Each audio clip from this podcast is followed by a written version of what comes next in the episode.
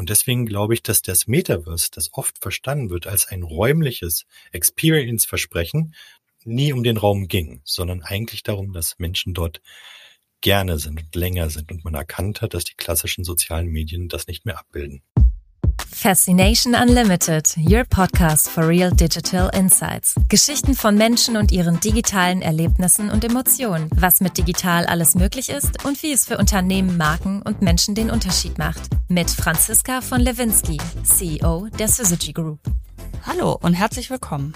In unserer heutigen Folge geht es um die neue Welt des Metaverse. Ist diese Welt eigentlich gar nicht so neu? Und dabei möchte ich nicht über die technologischen Möglichkeiten sprechen, sondern was das Metaverse für uns Menschen bedeuten könnte und welchen Unterschied es für uns macht, dort Zeit zu verbringen, anstatt in der analogen Welt oder auf Social Media. Deswegen habe ich Mio Leclerc eingeladen und ich freue mich wahnsinnig, dass er zugesagt hat. Er ist vieles und auch noch Co-Founder von Journey, der Metaverse Company. Mio treibt persönlich an, den Menschen im Metaverse einen Raum für Inspiration zu geben, intensive Erfahrung, Erfahrung, die die Menschen einladen, dort Zeit zu verbringen, aber nicht abhängig macht. Hallo Mio, herzlich willkommen bei uns. Hi, danke fürs äh, Einladen. Total cool, dass du bei uns bist. Du warst nämlich mal einer der besten Robodancer weltweit. Du hast Computer Science studiert. Du bist interdisziplinärer Künstler. Du experimentierst an der Schnittstelle zwischen Mensch und Maschine und last but not least bist du Co-Founder von Journey, einer Metaverse Company oder lass mal lieber sagen der Metaverse Company, meiner Meinung nach im Moment überhaupt. Das ist ja Wahnsinn, was du schon so gemacht hast. Wie passt denn das alles zusammen? Kunst, Programmieren, Tanzen. Kannst du uns erzählen, wer du eigentlich so bist? Ja, eigentlich, das, ich, ich habe es noch nie so schnell und so präzise gehört, dass das zusammengefasst worden ist. Das stimmt schon so. Ich habe mich äh, ganz früh als Kind äh, fürs Programmieren interessiert. Das hat mir meine Mutter beigebracht äh, nach der Wende. Und ich habe mich im gleichen Jahr mehr oder weniger kam eigentlich auch Hip-Hop, äh, zumindest in meine Welt. Und Hip-Hop hat mich eingeladen, dass ich direkt mal rumspielen kann und mich austoben kann. Nun, weder Computertechnik war damals Wissenschaft und Hip-Hop war keine Kunst für mich. Das waren alles Spielbereiche, wo man als Kind mit rumspielt. Und beide hatten für mich gemeinsam, dass man schnell gestalten kann und Sachen passieren. Und zum einen, wenn man jetzt zurückblickt, könnte man vielleicht die Brücke bauen, dass ich mich immer dafür interessiert habe, dass das eine zum anderen wird. Ich fand Computer total spannend, die lebendig erscheinen. Und ich fand es total spannend, wenn Menschen plötzlich zu Robotern wurden, wie Michael Jackson und plötzlich ja. einfach ihre, ihre Natur gewandelt haben. Und das sehen wir, glaube ich, bis heute ganz viel. Wir sehen ganz viel Maschinen, die immer organischer werden und die sich organischer verhalten. Und wir sehen eine, eine, eine Konzentration von Prozessen, die bei Menschen oft immer mechanischer werden. Das sage ich, ohne es zu bewerten, aber in wachsenden digitalen Strukturen.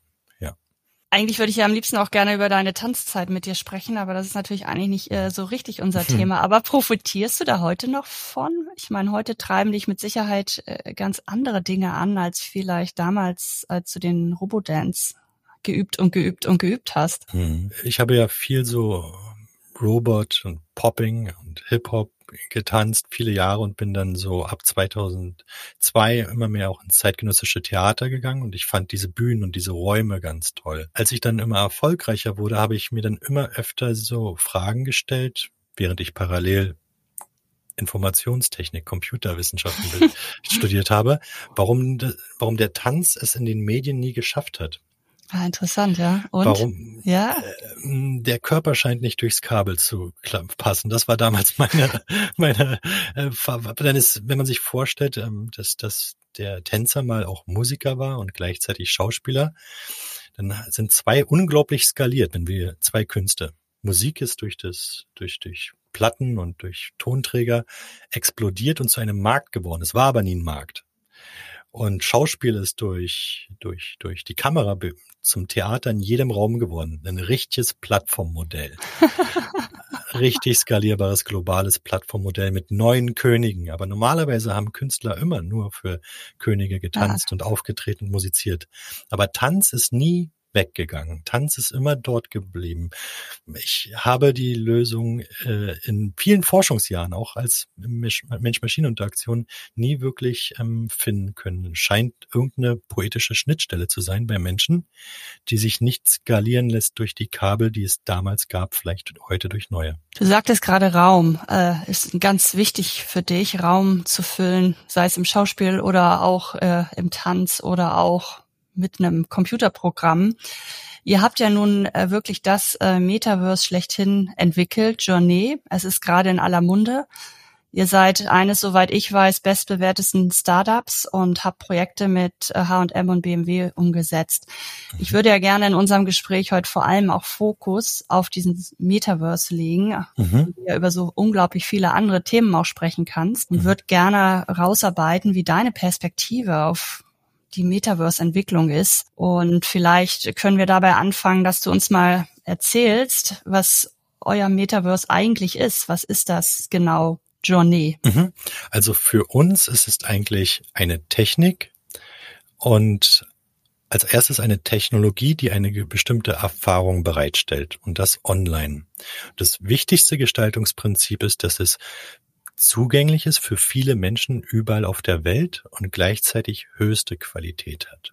Mhm. dafür müssen wir anstehen. Wir müssen also eine besondere technologische Qualität erreichen, besondere technologische Herausforderungen schaffen ähm, und lösen, um äh, dann es zu ermöglichen, dass man überall im Internet, egal auf welchem Gerät, wirklich, wie man in der Spielindustrie sagt, Triple A Quality hat. Also virtuelle ähm, Begegnungsstätten, die fast fotorealistisch aussehen, wo man sich Kunst ansehen kann, Produkte ansehen kann, miteinander spricht, sich selbst gestalten kann und mit anderen interagieren kann. Mhm. Ähm, das ist, sind so einige der Gestaltungsprinzipien von Journey und von unserer Metaverse-Technologie, die mhm. ich zusammen gegründet habe mit Thomas Johann Lorenz. Mhm, genau. Als ihr da anfing, diese Technologie zu entwickeln, war der Begriff Metaverse da schon in aller Munde? Weil manchmal habe ich das Gefühl, ja, man hat ja schon ganz lange auch über virtuelle Welten sich Gedanken gemacht, wie kann man die gestalten. Es gab unterschiedlichste Technologien. Jetzt sind wir beim Metaverse angekommen oder wart ihr viel früher dran als beispielsweise Mark Zuckerberg mit seiner Umbenennung in Meta? Ja, also doch schon viel früher, aber er war wahrscheinlich auch schon früh dran. Ähm, man hat es nur, vielleicht kann er es auch nicht mehr so schnell behaupten. aber, ja, genau. aber, aber, aber für uns selber war der, war, war der Weg vom, die Gedanken über den Wert des Raums, die kriegt man automatisch, wenn man der einzige von den Künstlergruppen ist, der im Raum noch steht und die anderen auf den Leinwänden sind. Dann denkt man schon über den Wert des Raums nach, man denkt Stimmt. über Informationen ja. nach, man denkt darüber nach, wie komme ich auch in die Kabel hinein? Wie könnte ich mehr Menschen erreichen und mit ihnen äh, in den Austausch treten? Und früh schon 2011, 2012 habe ich hin und wieder Tanztheaterprojekte versucht, online darzustellen, in denen okay. die digitale Tänzer sich auf einer 3D-Homepage durch einen Raum bewegen. Und mein, mein Gestaltungswunsch damals war, dass, dass es eine Art Gong im Internet gibt, ähnlich wie es in Theatern gibt. Das gehört mhm. zu dem Gestaltungsprinzip eines Theaters, dass das wohl inszeniert ist, dass es gleich wichtig wird. Und sie brauchen den Gong und die Performer brauchen den Gong, damit euch gesagt wird, dass es gleich wichtig ist. Ja. Und das Internet, aber wenn man aus dem Theater kommt, dann hatte das Internet immer so eine bestimmte Wertlosigkeit, obwohl es total große Werte generiert, waren meine Erfahrungen da drin aber nie wertig. Ich habe eigentlich keine Interneterfahrung je gehabt, an die ich es wert wäre, sich wieder zu erinnern. Ich habe da und, und, und deswegen war es für mich immer schwierig, mir vorzustellen, wie könnte ich jemals einen wertigen Moment schaffen online. Okay, das klingt nach einem richtig persönlichen Antrieb hinter eurer Gründung oder hinter eurer technologischen Entwicklung, Journey. Das war immer so. Und wir haben dann irgendwann, wir arbeiten noch viel im KI- und Forschungsbereich und Kunstbereich und wir haben hier in unserem Studio und wir sind unglaublich stolz mit unseren Künstlern und Codern zusammen die größte KI-Skulptur der gesamten Welt geschaffen zu haben. Und die wiegt 100 Kilo und steht in Marmor, jetzt einen Meter groß in unserer Skulptur. Und die kam in der ersten Woche der Pandemie, des Lockdowns. Mhm. Und ich hatte gar nicht vor, Online-Arbeiten zu machen. Aber dieser alte Wunsch, dass jetzt steht schon wieder was hier im Raum. Ja. Und ich kriege es keinem gezeigt. Okay, der Zugang ist das der Antrieb der, dann. Der, ja. der Zugang, ich bin schon wieder alleine. Ich komme mir vor wie auf der Bühne damals. Ich bin im Raum gefesselt, die ganze Welt ist online eingesperrt und die Skulptur, auf die wir so stolz sind und die Themen, die uns so beschäftigen, kriegen wir doch gar nicht raus und wir kriegen sie auch nicht auf Instagram gepostet. Wenn, wenn ich wirklich behaupten würde, dass ich die größte KI-Skulptur der Welt in meinem Office habe, wie viele Likes will ich denn dafür haben? Wie, ja. wie, wie, wie, soll, wie soll man denn zwei Jahre Wünsche und und Experimente und all das Investment überhaupt zurückkriegen mit, mit, mit, mit dieser, das da wird man ja nicht kompensiert. Und deswegen haben wir überlegt für uns, wir wussten von dem Metaverse-Begriff durch Sci-Fi wie Snow Crash. Wir wussten, mhm. aber das ist wirklich Sci-Fi-Nerdism. Das ist wirklich so für Insider und so. Wir wussten von dem Begriff und wir wussten, dass der in der Kryptolandschaft mitschwimmt. Mhm. Und wir wussten auch, dass der sehr schlau war. Aber als wir dann angefangen haben, in der Pandemie virtuelle Räume zu bauen, da waren die meisten mit dem Gedanken denn dieser Notwendigkeit erstmal überfordert oder mhm. das, das war schwierig. Ähm, genau. Das heißt, ich würde schon sagen, dass der Wunsch bei uns schon älter ist, dass wir den virtuellen und den realen Raum diskutieren und dass wir überlegen, welche Sensationen aus dem realen Raum, die auch vielleicht poetische Qualitäten haben, die vielleicht es wert sind, erinnert zu werden. Wie kriegen wir die hochdigitalisiert? Mhm. Und der Schub kam ja jetzt tatsächlich in der in der Pandemie, wie du sagst, weil Kunst war nicht mehr zugänglich. Äh, ich sag mal, der Handel war nicht mehr zugänglich. Es gab keine Messen mehr. Dadurch sind ja auch Projekte mit Marken bei euch entstanden. Ne? Ich habe über das H&M-Projekt gelesen, mhm. war selber dort. Was habt ihr da gemacht für H&M? Können wir darüber kurz sprechen? Genau, also für H&M durften Weil es so schön anfassbar wird dadurch, nicht? Deswegen. Genau, mhm. genau.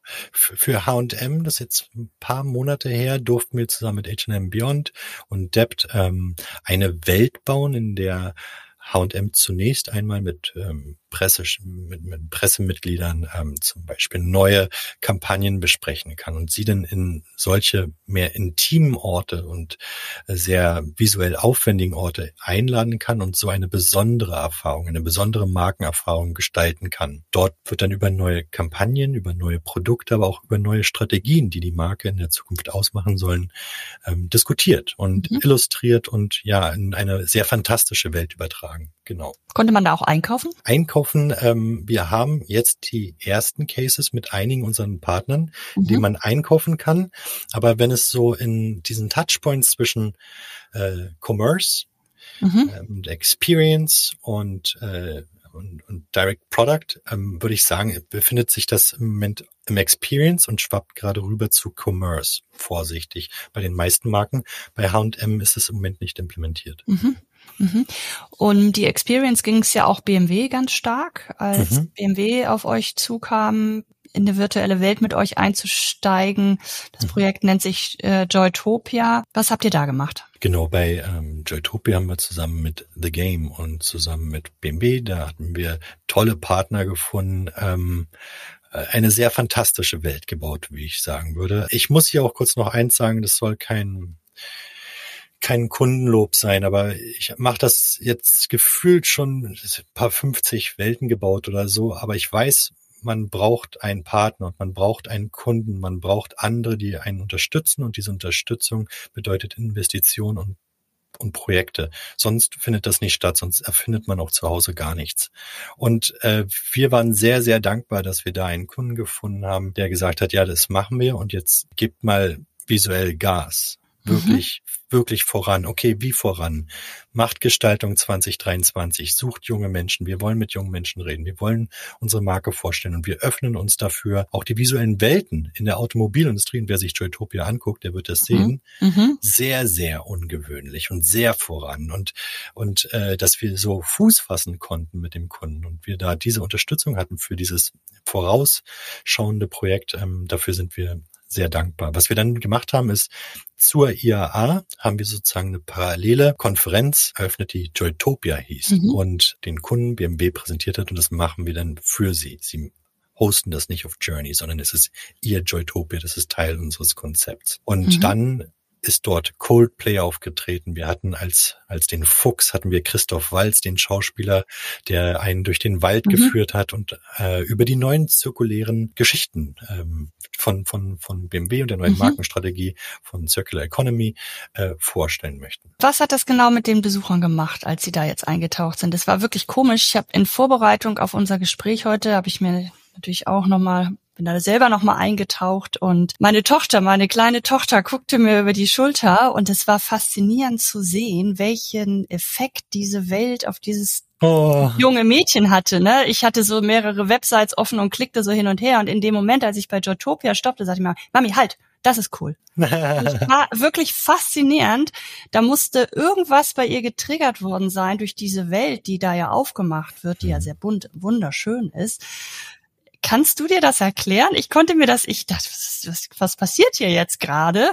Dieser Moment mhm. hat mich fasziniert. Äh, kannst du dir das irgendwie erklären? Vielleicht auch aus der Erfahrung mit den äh, anderen Besuchern? Erstens ist es online erstmal ohne unsere Technik bis Stand heute gar nicht möglich, das in einem Browser so zu sehen. Es ist ungewöhnlich.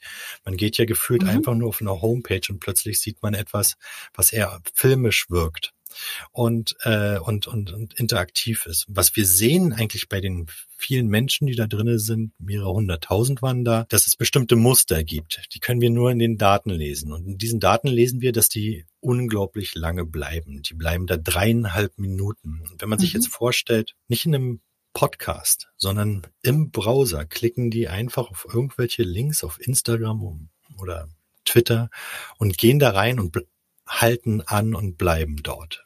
Und dann wissen wir, dass wir wissen nicht genau, was sie da tun und es interessiert uns auch gar nicht so sehr. Uns interessiert, dass sie etwas tun und ob sie sich bewegen und weil Bewegung mhm. beweist Interesse und äh, Erforschungswunsch. Und das kann man messen. Das heißt, dass wir im Kontext von Marketing nachweisen können, dass Menschen nicht dem BIT, also dem Brand Impression Time, einfach nur passiv sieben, sechs Sekunden zugucken, sondern explorativ wir nennen das Brand Engagement Time, drei Minuten nicht aufhören, dort zu bleiben und, und wirklich zu, sich selbst zu investieren. Und dann, das hoffen wir halt, einen wertigen Moment hoffentlich empfinden, den sie als gestaltet empfinden, den sie von der Marke als großzügig empfinden, großzügig als, als einen Internetbanner und mhm. hoffentlich der Marke auch zuhören. Das würden wir uns eigentlich wünschen mhm. im Umkehrschluss, dass die Marke, die vielleicht gewillt ist, sich auch zu transformieren, Gehör findet, denn auch sie braucht Unterstützung. Mhm. Ich frage mich immer, was ist jetzt eigentlich so so ein Stück weit anders. Also klar, eure Technologie, logisch, die macht es vor allen Dingen zugänglich, kann von mit jedem Endgerät, äh, von überall, also mit jedem Browser mhm. auf diese Welt zugreifen. Nur eigentlich gab's das ja schon immer. Also für mich ist Minecraft auch eine virtuelle mhm. Welt oder ein Metaverse in einer Art und Weise, wo Menschen mhm. sich lange aufhalten und Dinge tun. Was ist jetzt anders oder ist vielleicht gar nicht mhm. anders. Wir sprechen nur anders genau, drüber. Da, da gibt es zum Beispiel vielleicht ein bisschen die Herausforderung zu sagen, anders zu was? Denn wir haben so ganz viele Partner, die haben so ganz unterschiedliche Herausforderungen. Mhm. Zum Beispiel ein, ein, in der Fashion Industry könnte man uns vielleicht fragen, wenn es jetzt digitale Kleidung gibt, was ist denn der Unterschied zu unserer Kleidung? Was ist denn das neue Modell? Was ist denn die neue Erfahrung? Wenn wir, mhm. äh, wenn wir Partner treffen aus der Videospielindustrie, die sagen so, ja, wir haben hier ein Videospiel auf der PlayStation 5, aber was ist zu euch der Unterschied? Ähm, was spielt man und was erfahrt man, fährt man bei euch? Dann haben wir natürlich viel Kommunikation mit Medienkanälen.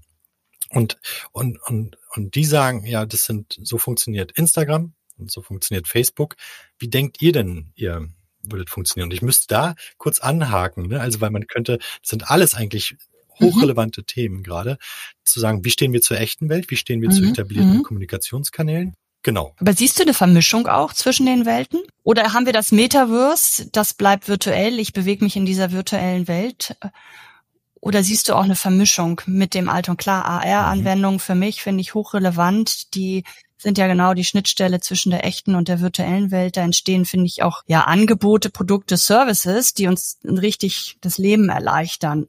Euer Ansatz ist ja ein anderer. Da geht's ja ganz stark um eine Experience, um ein Erlebnis. Äh, Macht das auch einen Unterschied im Alltag für mich? Wie ist da deine Perspektive drauf? Genau, also genau, absolut. Ähm, ich denke, dass der größte Unterschied zum Beispiel zur, zur klassischen digitalen Kommunikation ist, dass wir glauben, wir werden ein Mittel, das entschleunigt. Ja.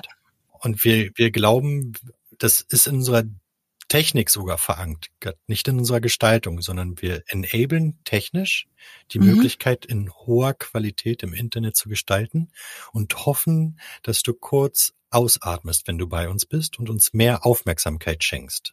Das ist so der, der, der Trick. Was wir glauben ist, dass wir dadurch intensivere Erfahrungen schaffen können und du dann vielleicht auch schneller wieder gehst. Ja. Und wenn du schneller wieder gehst, möchtest du vielleicht nicht mehr online sein. Das verstehe ich nicht. Das verstehe ich mhm. nicht.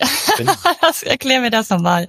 Ich find's super, ich gehe, weil die, die Erfahrung so intensiv genau, war. Genau, du hast viel Geh wieder gelernt, ins echte Leben mit zurück. Thema auseinandergesetzt mhm. und sagst Danke. Okay. Das war, das war wirklich lehrreich, intensiv und jetzt reicht mir das auch.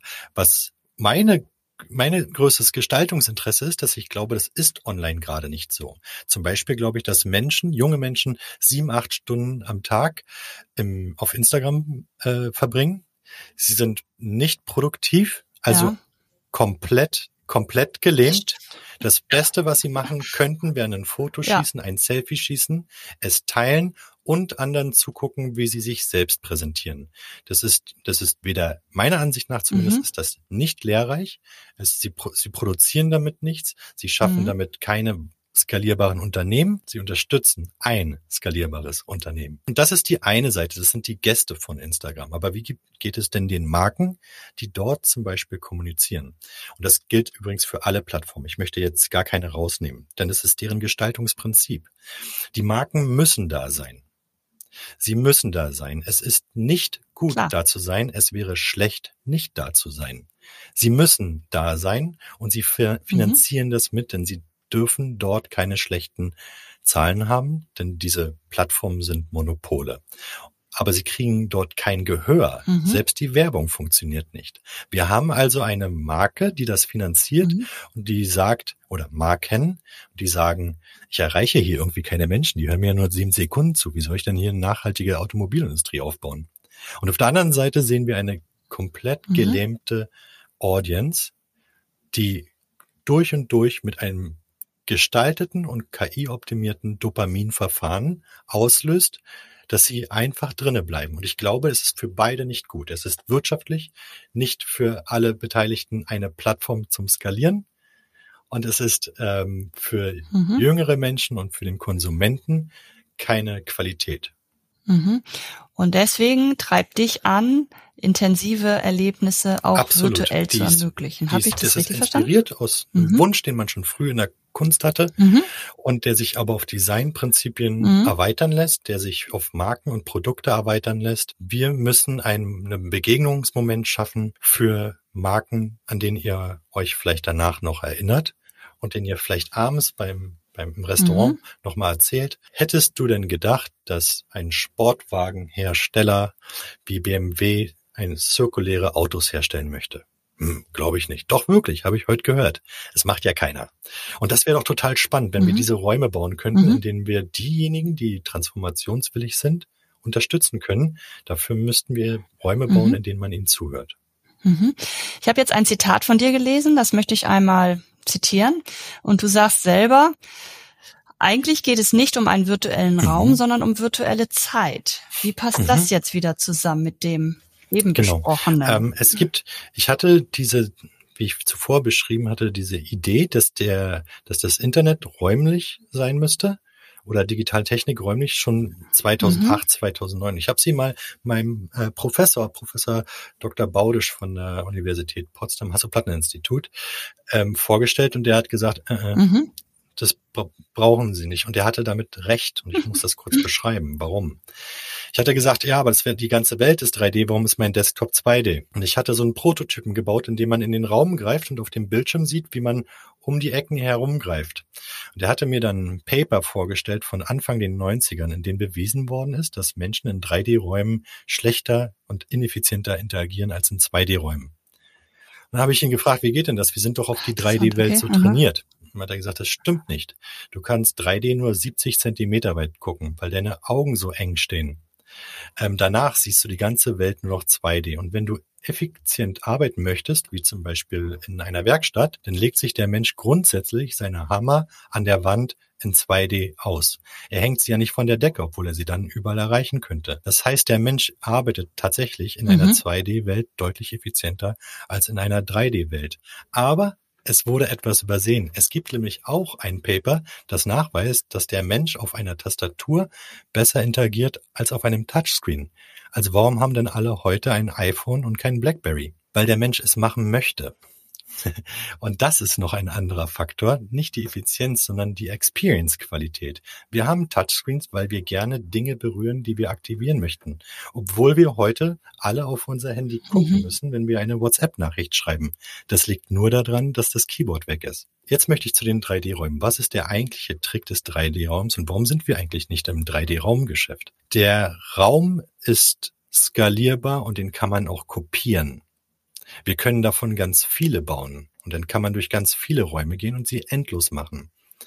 Was der Mensch da drinnen eigentlich tut, ist das ultimative NFT. Es ist das, was am seltensten ist auf der Erde und was als Wert nicht skalierbar ist. Es ist deren Zeit. Und somit geht es in dem Metaverse darum, im Internet skalierbar für alle zugänglich auf der ganzen Welt Räume zu schaffen, die Gestaltungsprinzipien und Qualität enthalten, dass Menschen anhalten und ihre Zeit länger pro Thema investieren.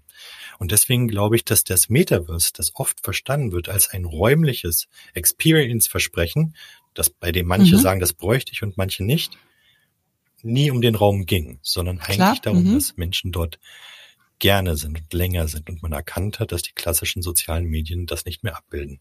Sehr, sehr spannende Perspektive. Ich bin so ein bisschen, ich habe mich immer gefragt, mhm. wo führt das alles hin? Wo führt die Social-Media-Nutzung hin? Mhm. Klar beobachte ich meine Kinder mhm. und will die Bildschirmzeit reduzieren und zwar so weit es denn mhm. geht, es sei denn, sie machen was Sinnvolles, ja, oder was Kreatives.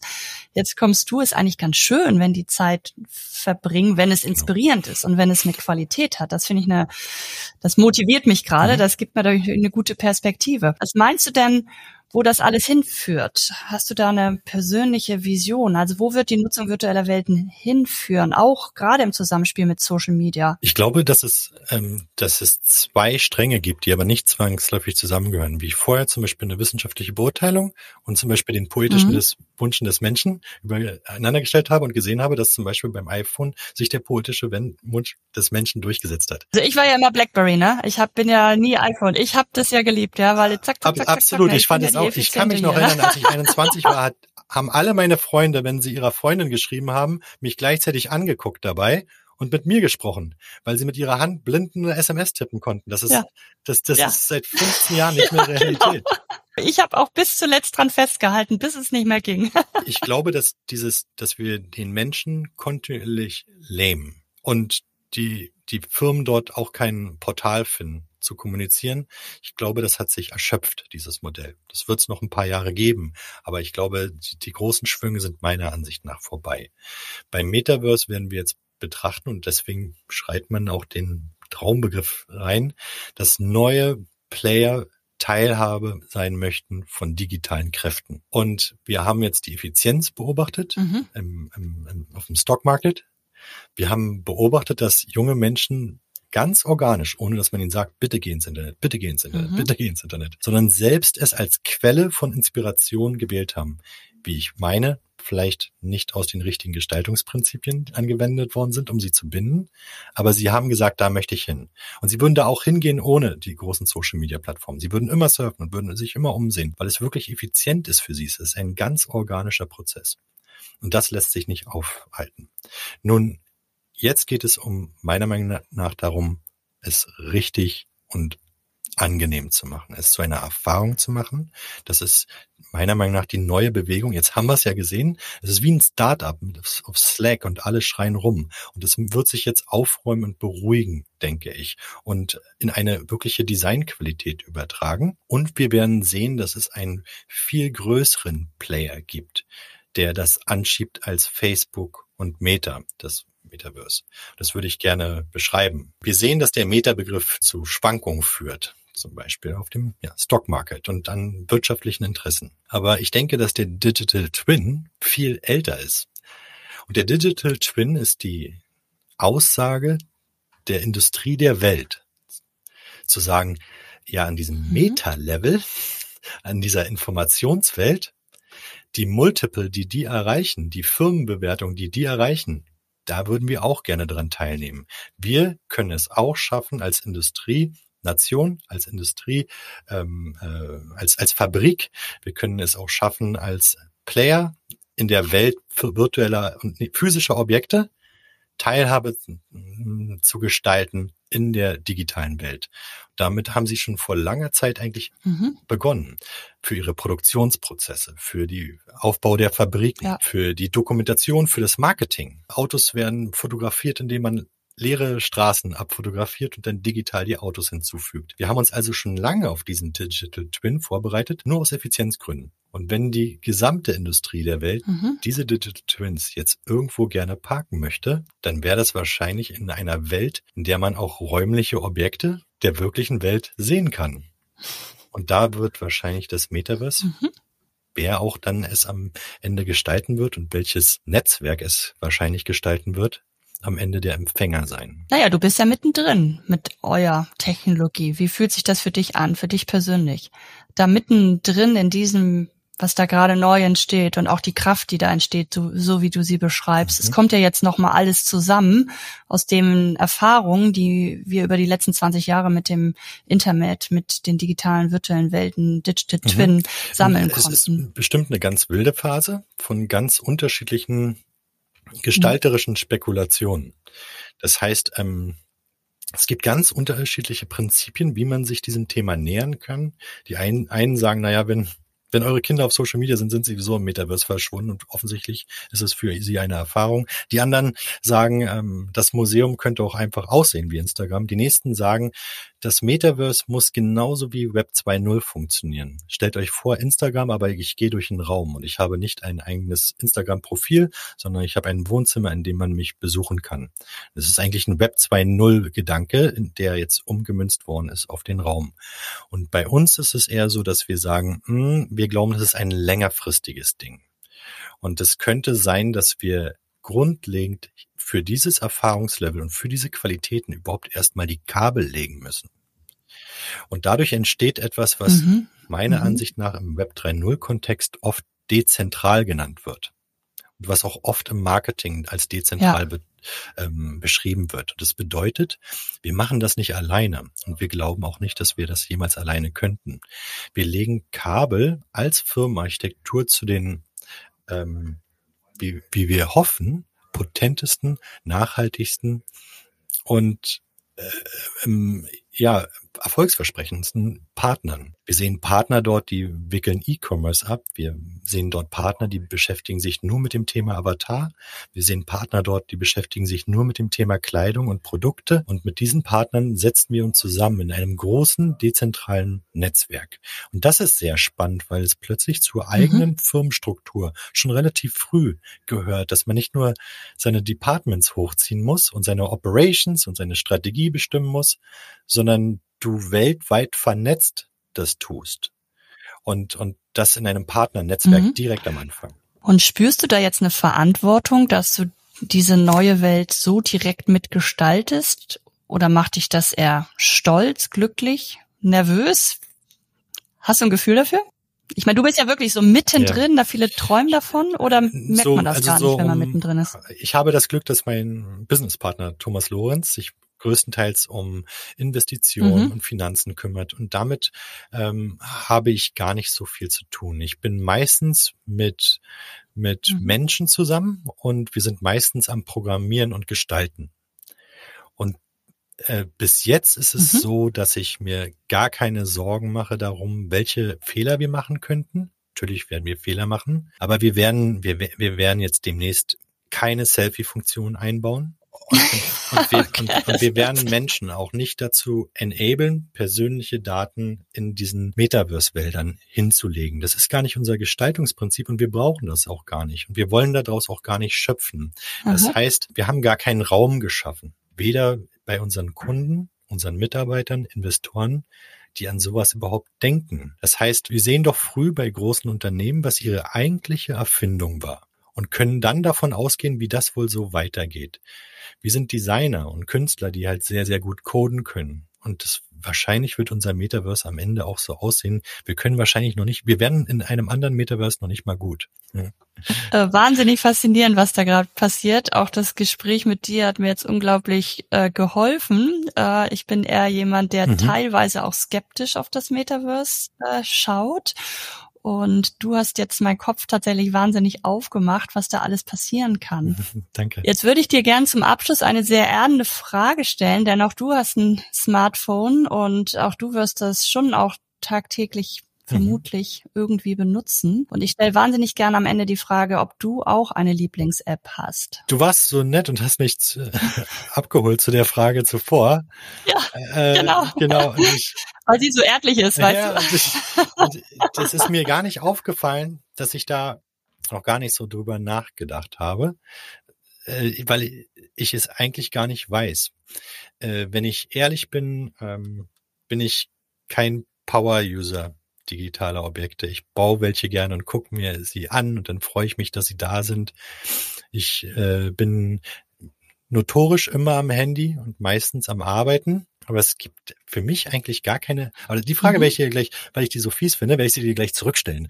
Und äh, ich, ich, äh, ich, ich, ich habe gar keine App, auf die ich mich freue. Das, das, das muss ich sagen. Und äh, deswegen muss ich mal fragen, hast du eine App, wo du wirklich sagst, jetzt nehme ich mir eine schöne Zeit und die mache ich jetzt mal auf und dann freue ich mich daran? Nee, meine Lieblings-Apps sind die, die mir tatsächlich äh, meinen Alltag erleichtern. Ich bin da so, also wenn ich meine Rechnung mit drei Klicks bezahlen kann, dann bin ich wirklich glücklich. Das macht mich, also das, das hilft mir und das, das, das spart mir Zeit und diese Zeit kann ich wieder mit anderen Dingen beschäft, mich, mich beschäftigen. Plus, ähm, ich habe das Gefühl, endlich, seitdem ich diese Banking-App habe, wo ich mit drei Klicks meine Rechnung bezahlen kann, habe ich meine Rechnung unter Kontrolle. Und das fühlt sich für mich total gut an und das gibt mir eine Sicherheit und macht meinen Kopf frei für kreativere Sachen. Das heißt, ich habe eher die Apps, die mir helfen, als die Apps, wo ich denke, oh, jetzt mal Inspiration oder so. Nee, dann rufe ich jemand an oder sprech mit dir.